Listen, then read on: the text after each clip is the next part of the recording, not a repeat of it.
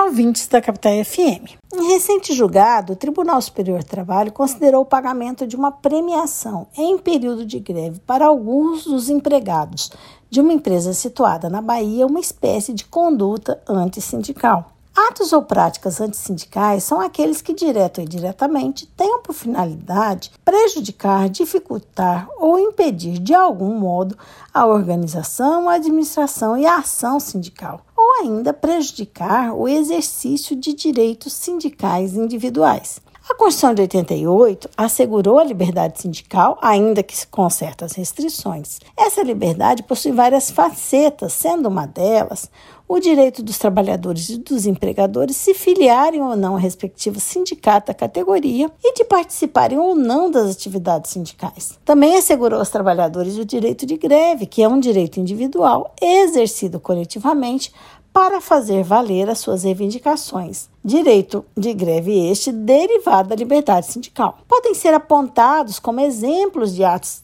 antissindicais, atos discriminatórios, dispensa de dirigentes sindicais e de trabalhadores em razão de atividade sindical, transferências abusivas, perseguições e qualquer, quaisquer outros atos que visem prejudicar a prática de atos sindicais. Pois bem, no caso levado ao TST, o trabalhador moveu uma ação contra a empresa Pirelli de Feira de Santana, que foi condenado a pagar a ele a mesma bonificação dada a outros empregados que não participaram do movimento gravista na empresa. Na reclamação, o trabalhador narra que os empregados da unidade iniciaram a paralisação em junho de 2016, mas que a empresa decidiu pagar uma bonificação de R$ 6.800 a quem retornasse às atividades, o que correspondia praticamente o dobro do valor pago a título de participação nos lucros aos empregados de uma forma em geral naquele ano. A empresa, em sua defesa, argumentou que a bonificação foi paga em razão da sobrecarga de trabalho dos empregados,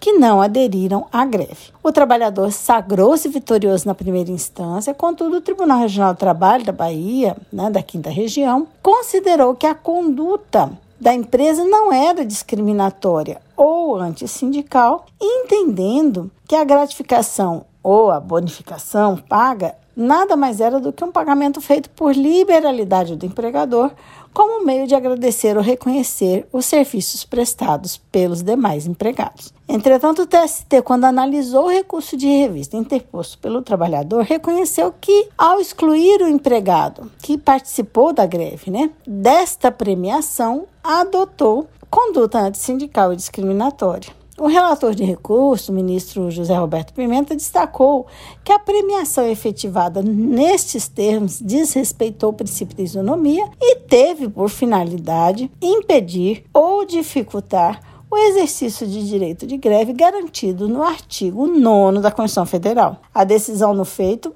ainda eh, não transitou em julgado porque tem um embargo de declaratórios pendente de análise. Entretanto, já fica claro que a liberdade sindical é considerado direito humano e fundamental, né? até porque consta de vários ordenamentos jurídicos nacionais e documentos internacionais. Dessa forma, qualquer país que pretenda ser considerado democrático deve prever em seu ordenamento jurídico mecanismos que vedem as práticas antissindicais que visem impedir ou inviabilizar o exercício dos direitos sindicais individuais ou coletivos. Fiquemos atentos. Este podcast contou com a participação de Carla Leal e Vanesca, Valesca Martinazzo, membros do grupo de pesquisa sobre meio ambiente e trabalho do FMT, o GPMAT.